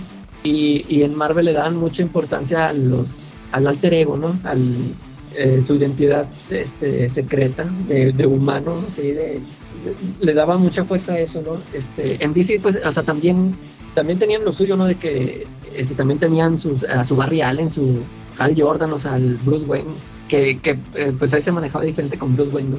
Pero sí, también en eso yo siento que era lo que también se diferencia, ¿no? Uno del otro. Sí, por supuesto, las novelas que surgen alrededor de los personajes de reparto o secundarios de las identidades secretas de, lo, de los personajes de Marvel son bastante diferentes a las que surgen de los de DC Comics. Como que las de Marvel son un poquito, tienden un poquito más al drama y te pueden atrapar, ¿no? De repente, pues Spider-Man se avienta unas novelas muy buenas de sus personajes secundarios, ¿no? Cosa que de repente, cosa que si tú lees un Batman, este, pues sus personajes secundarios no manejan ese tipo de novelas con esa maestría, ¿no? Sí, definitivamente, Charlie. Bueno, muy bien. Ah, entonces, ahí está lo que nos gusta de Marvel. Ahora, lo que no nos gusta. Muy bien, vamos, lo que no nos gusta de Marvel. Fíjate que yo creo que voy a empezar con que el, detalle que yo le veo a Marvel es que cada rato saca mega eventos. No sé ustedes. Ah, o sea, así como dije ahorita de que los autores los, los cazan para, pero luego los quieren meter, no, ahora haznos el mega evento de no sé qué, va. Como que nomás le están tanteando en eso. O sea, yo entiendo que tienen que vender, pero sí siento que de repente sí son muy seguidos los eventos y para con la intención de de, de, o sea, de darles historias a cada cierto tiempo y luego ya ves con lo que salen de que cambiará el universo Marvel para siempre. es, es algo que pasa mucho con los mega eventos y a cada rato, ¿va? ahorita están con esto de, de Avengers, X-Men Eternals. Por, por lo mismo de vender, ¿va? Y luego que creo que ya va a haber otro de Spider-Man. Y pues el año pasado estuvo el King in Black. ¿Y, cuál otro evento hubo? ¿Qué otro evento hubo hace poquito aparte? El de... Este... Sí, o sea, como que de repente sí aprovechan mucho para vender títulos de todo. Sí. Y... Pero yo creo que esa es una tendencia que también tiene DC, ¿no? Digo, a lo mejor y voy a sonar como, como el chunga, pero para los que no nos no saben quién es el chunga, el chunga es un coleccionista que, que le gustan mucho los cómics, pero lo vintage. Es el este, historiador. Es un Marvel rata. Para, para, no, porque también le gusta DC y le gusta Image, entonces pues no, no nada más es una cosa. Pero bueno, el punto está en que yo creo que eso es algo que ambas editoriales con el tiempo este, han ido perdiendo, ¿no? El toque de los eventos. Porque, por ejemplo, antes hacían sus eventos principales y hacían sus tie-ins pero estaban, estaban divertidos y no te prometían que iban a cambiar el universo DC o el universo Marvel para siempre. Y te creaban unas guerras secretas, te creaban una Contest of Champions, te creaban las guerras secretas 2, te creaban los actos de venganza que como me encantan. Del lado de DC te creaban Invasión, que también me encanta y que fue dibujada por Todd McFarlane. Eh, te creaban Millennium, ¿no? Te creaban las crisis en las tierras infinitas, que bueno, esa sí, sí prometía desde el principio que era una reestructuración, pero a lo que voy es que es que antes no te prometían, simplemente lo sacaban el producto y era tan bueno que, lo comprabas, te das cuenta que no podías evitar tenerlo. Y los últimos eventos que han tenido, como que sí son un poquito, ¿cómo decirlo? De repente le, quieren, le quieren dar tanta vuelta que lo vuelven aburrido, ¿no? O lo quieren volver... Eso te iba a preguntar, este, con respecto a esto de los eventos que estoy diciendo yo. Eh, sí es cierto que en DC también hacen lo mismo de que sí, se sacan seguido tener eventos, pero por ejemplo, yo te quería preguntar a ti, ¿cuál fue el último evento en Marvel, o sea, que sí te atrapó, que sí te gustó, o sea, que sí lo hayas encontrado este sustancioso, ¿no? Porque esto, por ejemplo, que estamos diciendo del el que está ahorita de ¿qué, qué son Eternos, Avengers y X-Men? No sé si lo está siguiendo, si está saltando. Yo, este, yo por ejemplo que yo nada más le echo ahí una ojeada rápido y, o sea, no me gusta por dos razones, este, porque ya tiene rato yo que no vengo leyendo cómics de Marvel y no entiendo cómo están los personajes, no, no sé qué es lo que está pasando. Pues ahí ya es bronca mía, ¿no? Pero, pero en sí no me, o sea, como que no me es atractivo ese, ese evento. Este, y, y ah, este, ya, ya voy a empezar aquí a meter a DC. Pero por ejemplo, del otro lado ahorita en DC tienen lo de la Dark Crisis. Y, y lo he estado checando, no lo estoy leyendo todavía porque sí quiero leerlo ya cuando esté todo junto porque yo me desespero en estar esperando el siguiente número.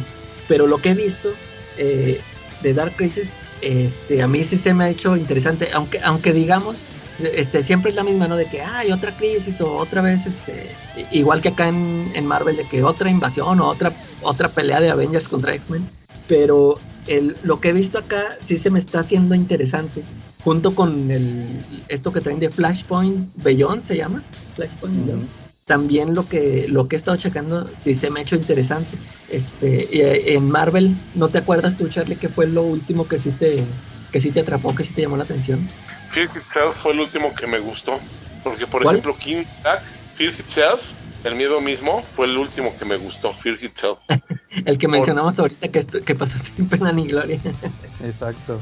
Pero a mí sí me gustó, de hecho, pues yo creo que fue sencillo, pero pues estuvo entretenido, ¿no? Y la función es entretener. Y de repente, pues el último que leí de King, King in Black no me gustó, de verdad, o sea, como que como que le faltó, le quisieron dar tanto peso y tanto tanto tanto valor que se lo terminaron quitando, ¿no? De repente, ¿no? Sí, no, a, mí, a tampoco me gustó ese de King in Black. Oye, y Fairy Tail, yo creo que ni lo terminé de leer, a mí no me gustó, se me hizo aburrido. Creo que lo último que a mí me gustó fue, el- no sé si se me hace que sí fue después de Fairy Tail, este Secret War de Jonathan Hickman. Ese a mí sí se me hizo entretenido, sí me gustó, fíjate. Muy bien. ¿Saben cuál otro punto también no me termina de gustar de Marvel? Eh, no sé si, si se ha, no- ha notado que en los últimos años le, le cambian mucho, sobre todo se admiran de DC, que DC a cada rato rebotea por las películas, digo, perdón, por las crisis. Y en el caso de, de Marvel, hacen un chorro de cambios por las películas. Ah, sí, sí, sí, sí, cierto. ¿Cómo- ¿Tú qué opinas, Charlie? Bueno, este, la verdad es que Marvel siempre lo ha hecho. Digo, cuando sacaron la película de los X-Men, hasta los uniformes de los X-Men cambiaron para parecerse a los de las películas. Como que, pues tratan de llevar toda la agüita que puedan a su molino, ¿no? Cuando tienen algún evento que les, que les llama la atención. Y digo, a lo mejor es perfectamente normal y natural por el hecho de que las películas de Marvel, pues sí llegan a atrapar a, a bastante gente, ¿no? No necesariamente al público que lee cómics, sino que a la persona promedio que, que conoce muy poco de cómics le parece interesante y, y pues tratan de, de, de- integrar a esas personas al grupo de los que leen cómics pues, pues haciendo lo más parecido el cómic a la película que eso en sí pues es un error porque pues a los que sí leen cómics como que no les llega a agradar tanto eso Andaré. O, o, también, ¿sabes qué? Otro, otro punto que he notado. Que a lo mejor ahí está bien, pero yo lo veo mal. Eh, sacan muchos números uno. ¿No se han fijado? Sí. Como y, que ya la... y lo- y luego cuando se acercan a este ah que ya va pero pero contándolos juntos ya va a llegar al número 800 y luego ya lo vuelven a cambiar y, se- según ellos lo hacen que para que los para que lo compren no para que para que no oyenten a la gente cuando ve- llegan al puesto y que digan oh no ya van en, en el número 750 no no, no he leído los otros Sí. Y, y como que sí, de repente sacan... Yo noto eso mucho, que sacan muchos números uno. Fíjate, y, y- pero aquí, este, en lo que sí le doy un buen punto a Marvel, Ajá. este, este, con esto de los números uno, sí, sí, a mí, a mí también me molesta que lo saquen, por ejemplo, otra vez otro Spider-Man número uno, otro Amazing, otro Iron Man y todo eso. Pero, eh, eh, no sé, hace poquito yo hice un post, ya, yo digo, ya se perdió porque era con la otra cuenta. No sé si se acuerdan que hablé de un, que sacó unas nuevas series, tanto de She-Hulk y de Thing. Este, empezaron así con el número uno, no me acuerdo si, si van a ser series regular o miniseries, pero que me parecieron muy buenas las dos. Ahí, es- ahí sí, este, en eso sí le aplaudo a Marvel, ¿no? O sea, ahí sí se, eh, se justifican los números uno, este, que sea una nueva serie de, y estos personajes, ¿no? Que no son tan, o sea, no son de clase A, aunque pues Ben Grimm a lo mejor sí es muy popular y todo, pero esas, este, esas series sí justifican el número uno, ¿no? Si puedes llegar ahí, entrarle y le, entiendes, o sea, aunque ya tengas rato que no estás leyendo nada de Marvel, así como yo, y que chequé esos números y me gustaron. Incluso acabo de leer uno, eh, lo acaba de sacar también hace poquito, uno de Ant-Man. No sé si también lo checaron por ahí. Un número uno. Ajá. Está muy bueno. Se me, se me hace que es de Al Ewing, creo. No, no me acuerdo bien. Está, está bien entretenido. Este, se ve también, lo presenta así como muy vintage, este, pero está, está muy bueno. El dibujo, todo, todo me gustó. Incluso el dibujo de los tres esos que menciono de She-Hulk y de Thing, eh, tanto el dibujo y el color se me hacen muy chidos. O sea, no, no es el no está así espectacular como a, lo que a muchos este, nos gustaba, ¿no? Este, verlo así como tipo Jim Lee, no sé. Pero este, me gusta mucho el dibujo y el color de los tres. Te digo, este de Ant-Man también está, se me hizo así bien entretenido. Y ahí sí este, se agradece esto de los números uno. Sí, en ese aspecto sí, este, yo siempre he notado que como que lo hacen también por autor, como, decías, eh, por autor o por una etapa para poderlo eh, eh, que, sea más fácil, ¿verdad? Pero, pero el chiste es que, que esta gente que quiere que quiere entrarle a los cómics, pues estén ahí, va, o sea, estén ahí, ah, mira, va a salir este cómic de esto, y, y, no lo compren y no nada más que, pero yo, yo siento que tiene que estar ahí al momento porque no, no noto que los recopilen tanto las historias nuevas estas. Ah, ya, ya, sí, sí. Entonces, yo siento... solo, solo cuando son de eh, ya además conocidos como o sea, este que el ron de Nick Spencer o, o sea que sea que sea alguien de alguien pesado no un hombre pesado sí y luego si, si, si no es así ya luego ni los consigues eh.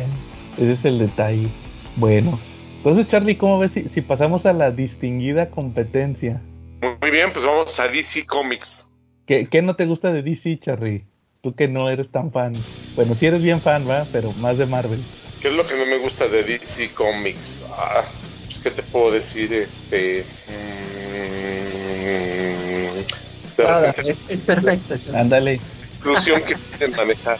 De repente suelen ser un poquito más inclusivos que Marvel, ¿no? No, claro que no. Yo siento que, que sí, como que lo que pasa es que Marvel es inclusivo, pero con personajes menos importantes, ¿no? pero DC Comics de repente si quiere ser inclusivo con personajes que tienen más peso. Por ejemplo, tiene una, una, una Alan Scott, ¿no? El super, sí. Bueno, sí, ¿a quién más han tocado? Sí, sí es cierto, ahí, sí tocaron a, a, ese personaje. Este, pero nada más, ¿no? ¿O a quién más este cambiaron? Al hijo de Superman. Eh, eh, bueno, ese este sí molesta, pero no tanto porque como, o sea, hubiera molestado si hubieran cambiado a Superman. Pero fíjate, es lo, es lo que mencioné el otro día, ¿no? De que eh, ya le, o sea, le hicieron a este Superman que lo hicieron bisexual, no me acuerdo qué le hicieron. Y se le dio más importancia a eso que a la historia del cómic de, de ese, este cuate de Tom Taylor, ¿verdad? O sea, yo nomás he escuchado que si hablan de ese personaje es por eso. Que si se dio un beso con su novio, no sé qué. Y, y nunca he escuchado una crítica así bien de que, ah, es que la historia está buena o está mala. Y, ya ven que les comenté yo el otro día de un cómic que escribió Tom King utilizando al personaje de John, que este lo hizo, está bien chido, no sé, ¿ya lo leíste John? ¿Cuál? El de, el de Superman que escribió John, Tom King, el de Dark Crisis. Ah, sí, sí, sí.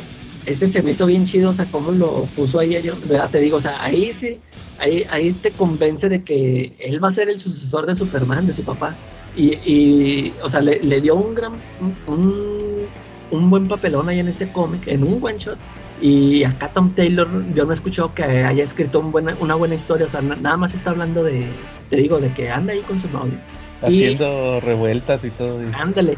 Y este, igual no sé si has estado checando estos números de Dark Crisis. Ahí también, ahí este, ahí sí lo están también pintando bien, ¿no? O sea, sí está peleando, o sea, sí, sí le están dando un, un papel acá importante, o sea también me ha gustado ahí cómo lo han manejado al personaje. Este, pero sí es cierto, este, en Marvel también tienen sus inclusiones, ahí, hay más, pero sí como dice Charlie, este, como, que ahí sí meten a, un personaje nuevo o al sidekick o no sé, pero sí, sí están metiendo ahí más, este, eh, más personajes gays o bisexuales o negritos o musulmanes, hindús. ¿No, ¿No se acuerdan que iban a sacar unos New Warriors? Sí, que, estaban de tiro muy bien exagerados. Que eran puros este, inclusivos y los, lo cancelaron el título, nunca salió. Eh, pues, bueno, sí, pero eso fue en, Marvel. Y luego, Charlie, ¿qué, ¿qué, más? Este, no me gusta. Eh, digo, y eso a lo mejor no es culpa del editorial, pero quién sabe por qué hay una relación entre luchona que luchona que se respete y que se identifique como luchona siempre va a tener una imagen de Harley Quinn en su muro de Facebook con, con alguna leyenda de que, que, la valorice, ¿no? Que, que, la haga sentir bien y, y, ponderan mucho su relación de Harley Quinn con el Joker y la vuelven a, a, un nivel personal, ¿no? No se han dado cuenta que, que Luchona Chacal como que se identifica mucho con ese noviazgo. Digo, no es de DC Comics, quién sabe por qué de alguna manera permeó así en la sociedad mexicana, pero logró hacerse así y se permeó. Ahí, ahí le pegaste un punto muy importante, Charlie, que yo iba a mencionar. ¿Saben, ¿Saben qué es lo que me molesta a mí de DC? Yo que creo que a ti también, Calaca, lo, o lo has comentado alguna que otra vez. Eh, sacan un chorro de cómics de Batman. Ah, sí. Cada mes. Que está, está exagerado, yo pienso, la cantidad de cómics que salen de Batman. Sí, ándale, cuando salen los solicits, Sí. este, ahí te das cuenta cuántos de Batman y que Batman contra no sé quién, y, y, o sea, o de la familia, ¿verdad? que Nightwing, Robin, Batgirl, y, o sea, todo, que Harley Quinn, o sea, ya también ahí va- ya va incluida, y Joker, Catwoman. sí, sí, sí. Pero yo creo que esto también lo maneja un poquito Marvel, ¿no? De hecho, creo que Marvel y DC Comics son como las Barbies de, de sus, de sus respectivas cadenas, ¿no? Porque incluso si te vas al mercado de juguetes, puede haber cosas tan extrañas como, como el Spider-Man que brinca del bungee, ¿no? Que lleva su short, su playera verde fosforescente o amarilla fluorescente, su casco y va con sus cuerdas para brincar del bungee, ¿no? O las figuras de Batman que de repente sí hay una que otra que, que dices, no manches, esta qué onda, ¿no? Obviamente no tienen que ver con las bellezas que fabrica McFarlane, pero sí hay algunas cosas que son bien inverosímiles, ¿no? Ujú, Sí. Sí, igual en Marvel, el otro día también me fijé que también tienen, eh, creo que en estas últimas solicitudes vi muchos títulos de Spider-Man. O sea, tiene su, su Amazing y, y luego le sacaron otra nueva serie y, y que Spider, ya ves que también ya tienen que Spider-Gwen, ya tienes Spider-Verse. O sea, ya hay títulos de Spider-Gwen, Gwenpool y, y un montón de, el Spider-Punk y ya ni sé de qué más. De Miles Morales, que Wadis, Ah. Miles Morales. Y Sí. que What If, Fíjate que en los noventas Spider-Man tenía el Amazing Spider-Man, Web of Spider-Man, Espectacular Spider-Man, Spider-Man y Marvel Tales. Que el, Y el, el- eh, Spider-Man, cinco títulos. Y el ¿no? Spider-Man Y Ah, y Spider-Man Unlimited. Pero pues Unlimited llegó a finales de los noventas, ¿no? O a mediados, principios, a mediados o finales de los noventas. Pero a principios de los noventas, este, pues tenían esos. Y yo creo que cinco estaban bien, se soportaban todavía, ¿no? Pero ya más como que te, te llega a quitar el buen sabor de boca, ¿no? Igual Superman en esa época pues tenía Superman, Man of Steel, Adventures of Superman y Action Comics. Y dices, bueno, también se soportan bastante bien y pues van bien las historias, como que cada una jugaba una, una versión distinta del héroe, ¿no? Igual con Spider-Man, pues podías tener diferentes versiones de Spider-Man, aún siendo el mismo personaje, pero tenían pues hasta diferentes villanos los que salían, ¿no? Este, y pues también eran un poquito diferentes las historias, ¿no? Había un Spider-Man que era más, más, más de acción, había un Spider-Man que era más nivel calle, había un Spider-Man que era un poquito más cómico, ¿no? Había un Spider-Man que era un poquito más oscuro, ¿no? Como el de McFarlane de Spider-Man, ¿no? sí. Ujú. Sí, Charlie. Pero fí- fíjate que sí, te- como te decía, es lo que yo noto, que de repente sí está demasiado sobreexplotado Batman. O por ejemplo en Marvel, regresando a Marvel, eh, los X-Men, ahorita cuántos cómics no salen de X-Men. Sí, sí, de- desde que empezó lo de Hickman, ¿no? Empezaron a, a sacar muchos títulos. Ah, pero sí, este, igual Batman, o sea, Batman nada más es Batman y saca- sacan un chorro, que, que Urban Legends, que Secret Files, entonces, siempre tiene que estar sacando Batman, se entiende que es el personaje que más vende de la editorial, pero como quiera sí hay que darle un poquito más de atención a los otros personajes, yo creo. Ese es el detalle que yo le veo a DC. Este, y lo- eh, ¿Tú, Calaca? A, a mí lo, ¿Cuál a mí lo que me molesta es que, que, que no salen muchos trabajos de Frank Miller. ya, Ah, ya- ya fíjate se fue que- a, ya se fue a hacer sus, sus cómics por otro lado. Fíjate que, fíjate que esa es otra, fíjate qué bueno que me la recordaste. Ahí te va el punto chido para Marvel. Ahorita yo siento que Marvel trae mejores recopilaciones de material antiguo que DC. Ahorita Marvel se puso mu- mucho las pilas con estos, los Mighty Marvel Masterworks, Sí. con los Epic Collection, con qué más, este, con- o sea, con las colecciones. Se ha, estado, se ha estado poniendo un poquito más, saca omnibuses. Sí, o sea, se, se ha estado poniendo un poquito más eh, accesible con el material anterior, de los 80s, de los 70s. Y en cambio DC no, DC casi Es pura recopilación de lo nuevo. ¿eh? de lo nuevo, o sea, también Marvel va, pero me refiero a que es más recatado en ese aspecto, no saca tantos recopilatorios de material antiguo tan seguidos, este, sino que los saca más espaciados. Por ejemplo, los de los Teen Titans, tiene, fíjate, como desde, desde el 2013 y nomás ha sacado como 13, 14 tomos, o sea, como de a dos por año Sí. de Teen Titans, que son los que yo tengo ahí en, eh, en mi casa. Ya me faltan los últimos dos que salieron este año. O sea, me faltan los del 2022. Y, y en 2021 y 2020 no sacó nada. Este, los, los 12 primeros tomos que estaban eran prepandemia. Y, y yo siento que hay mucho material de DC que sí se debería de recopilar y, y no lo hacen. O, o- o si lo publican, lo publican bien caro. Como por ejemplo este de Animal Man, que es, que es en un deluxe. O sea, como que le tiran mucho al deluxe. Sí. Ese yo creo que es lo que le, le veo a DC. Que, que Marvel, a, a mi gusto, la- eh, los, los cómics que me gustan de Marvel, muchos de, de ellos son de los 80. Y sí son un poquito más fáciles que co- conseguir que lo de DC. Oye, y antes era al revés, antes sí me acuerdo que era más difícil conseguir colecciones. Sí, de Marvel, Ah. exacto. Y fíjate Y- que y- cuando yo... y a, mí, a mí se me hace que DC, o sea, como que sí noté esto, desde que empezó con esto de los nuevos 52, como que este querían que olvidáramos nosotros esas historias, o sea, porque sí me fijé yo también que dejaron de publicar material este antiguo, como si na- como si quisiera que nada más existieran lo de los los nuevos 52. Sí, sí me fijé yo que di- dije, "Chis, pues ya no publican de las historias chidas, no de las que cuando uno decía, no, esas están más chidas, no, no este nuevo universo.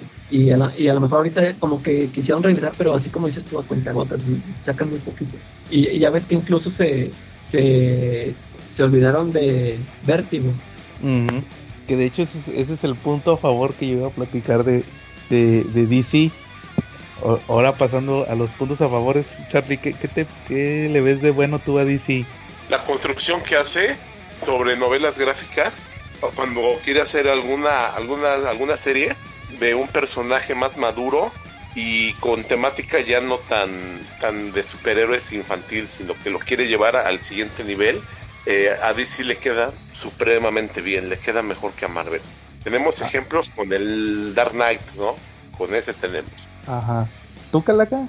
Sí, igual este eso que le dio este eh, chance a experimentar a, a autores con esto que decíamos de Vértigo y lo que dice Charlie de que sí, sí me he fijado de eso siempre, de que este noto que hay más de ese tipo de historias este, presentadas en novela gráfica de, en DC, o sea, hay, hay como que muchos más clásicos, o sea, o, o me son a mí más identificables este, de historias que se publicaron acá en DC, ya sean de superhéroes o de estos de Vértigo, ¿no? Que decimos, de- ya sean Dark Knight con Batman o, o Swamp Thing cuando empezó Alan Moore y todo esto que sacaron en, en Vértigo.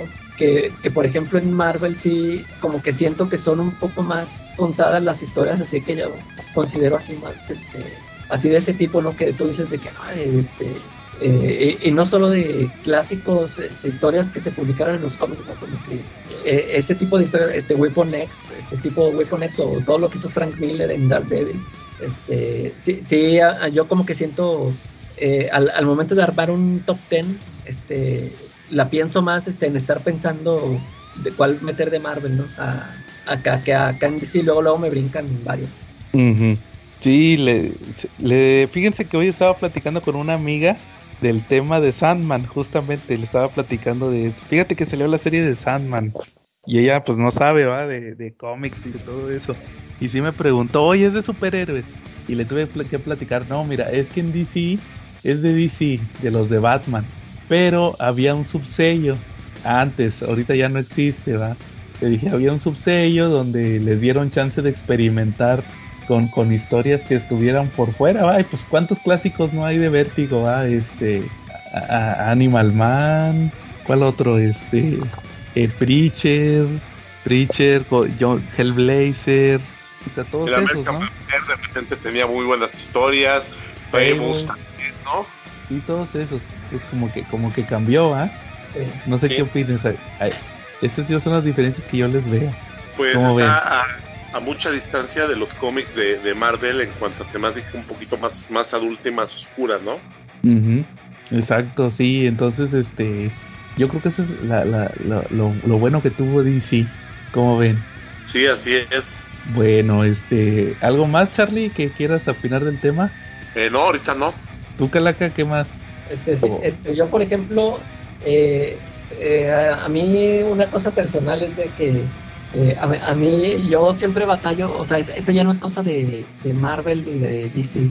Este, yo, yo siempre tengo mm, batallo mucho para entrarle a estos, o sea, como que cuando uno ya este, le, leyó varias historias que se hizo de sus autores favoritos, yo batallo mucho para darle la confianza a los nuevos, ¿no? Así que digo, pues este quién es, este, ya sea un escritor o dibujante, me tardo mucho para, para darles mi confianza. Ya es que me pasó con Tom King, eh, ya hasta que tuve que leer, ya hasta que leí varias cosas él, ya me, me convenció, me sepan. Este, así batallo mucho siempre. Por ejemplo, ahorita con muchos autores que están tanto en DC como en Marvel, este, no les, o sea, a muchas cosas no le entro por, nomás por ver esos nombres que digo, pues esos quiénes son o qué, qué han hecho. Y fíjate, el mismo, yo, por ejemplo, este, uh, ahorita todavía no, no, no soy tan fan del, ¿cómo se llama este? Chip Sedarsky. Este, eh, como que todavía no, a mí no me ha dado una historia hace que yo diga de que, ay, este ya lo voy a seguir siempre, ¿no?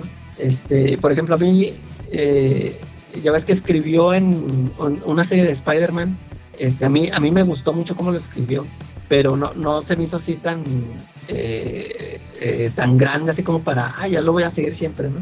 Este, ya ves que también estuvo en Daredevil, este, no, no, lo, no lo he leído todo. Y ahorita que le dieron Batman, y pues yo dije, eh, pues pues a ver, a ver qué tal le sale. Y luego ya ves que lo pusieron con este cuate, el Jorge Jiménez, ¿no?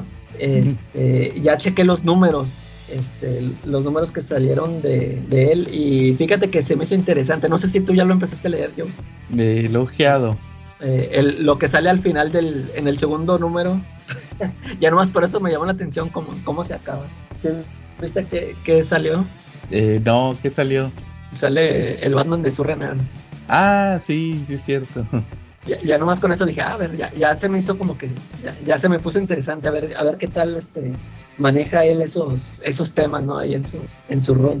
Pero sí te digo, yo siempre he batallado con eso, este, ya, ya, es cosa personal, ¿no? De que este, batalla, me tardo mucho para darles confianza a los, a los autores nuevos, que, o sea, que yo lo siento así de que, pues, estos no los conozco y, pues, este, hasta que ya vea algo bueno, así que me impacte mucho, ya es cuando los empiezo a, a que les doy mi voto de confianza y ya los empiezo a seguir. Sí, claro. Fíjate que yo en mi caso, también quisiera yo cerrar diciendo en, mi eh, en el caso mío de que yo eh, conozco más a los personajes de DC porque fueron los que a mí me tocaron.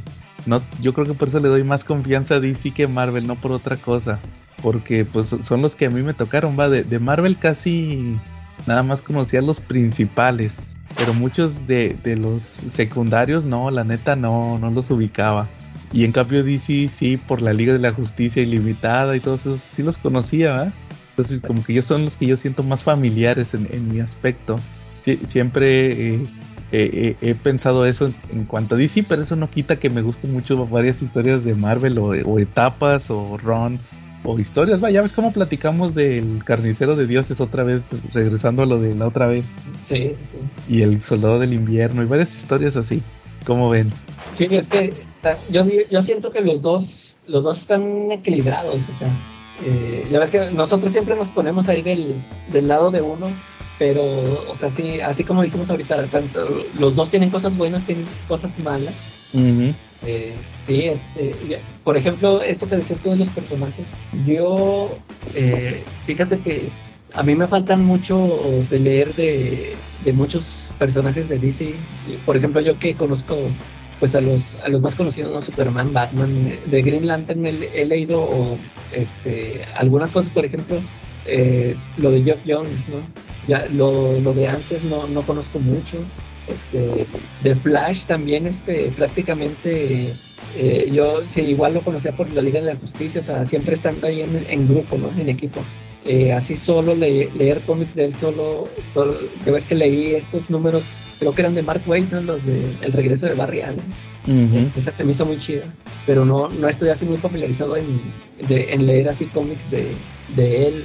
este, y, igual con los Teen Titans, este, igual los conozco por porque aparecen en otros cómics o en otras series, pero este, si, le- si leí algunos números de, sus series fue porque este, se cruzaban con algún evento, así como mencionamos hace rato, ¿no? Eh, igual con, ya ves que estos, esta serie de la Legión de los Superhéroes también es así muy famosilla o muy de culto, pero también este no soy, no me son muy familiares. Lo poco que he leído cuando aparecen con Superman o así en otras, en otras adaptaciones. Ajá. Sí, exacto. Entonces, este, igual te digo, pues ahí está para los que, que tienen que escoger un bando, ¿va? No, pues yo creo que los dos, los dos tienen sus pros y sus contras, ¿va?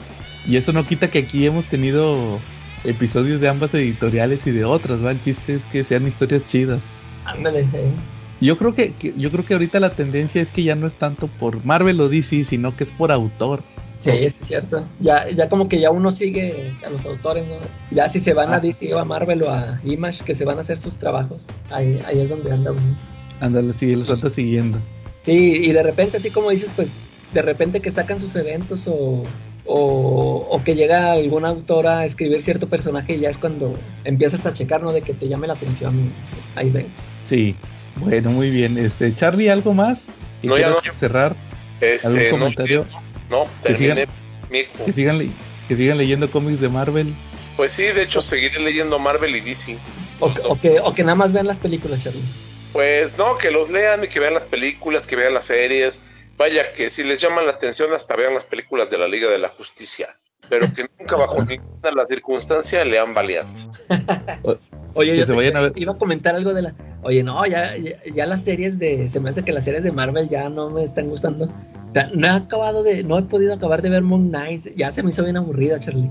Voy en el... ¿Qué me dijeron que son seis capítulos? Sí. ¿Eh? Sí, ¿verdad? Creo que acabo de ver el quinto. O sea, ya, pues, ya la voy a terminar de ver, pero ya tiro ya se me hizo bien aburrido. O sea, no sale Moon Knight y toda, toda la historia fue de... eh, del Mark y, Spec- y el Steven, o sea, la vas a ver algo, viendo su niñez y que no sé cosas. Ya, ya.